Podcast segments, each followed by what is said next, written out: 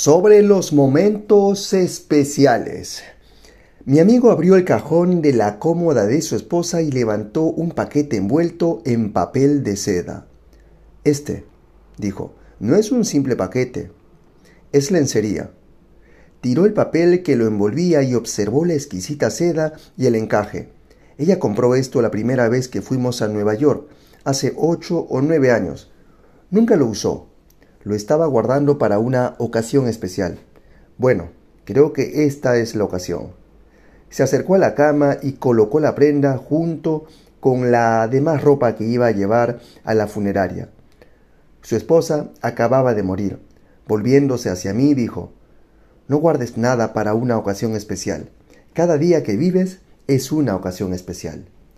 Todavía estoy pensando en esas palabras y han cambiado mi vida. Ahora estoy leyendo más y limpiando menos. Me siento en la terraza, admiro la vista sin fijarme en las malas hierbas del jardín. Paso más tiempo con mi familia y amigos y menos tiempo en el trabajo. He comprendido que la vida debe ser un patrón de experiencias para disfrutar, no para sobrevivir. Ya no guardo nada. Uso mis copas de cristal todos los días. Me pongo mi saco nuevo para ir al supermercado, si así lo decido y me da la gana. Ya no guardo mi mejor perfume para fiestas especiales, lo uso cada vez que me provoca hacerlo.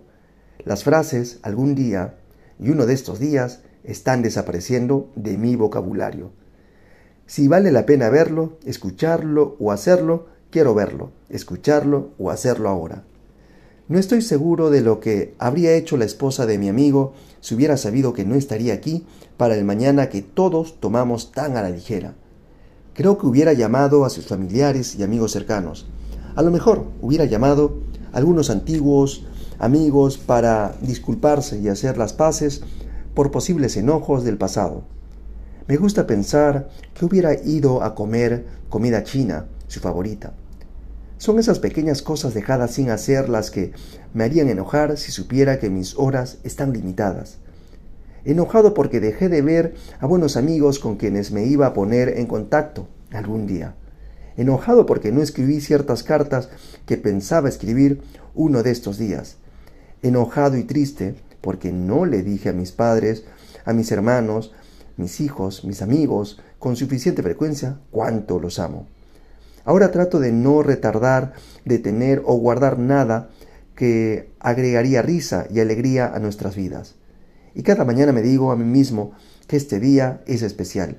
Cada día, cada hora, cada minuto es especial.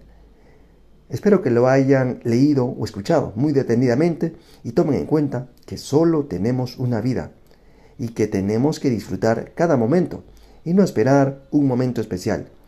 Cada minuto de nuestras vidas ya son un momento especial.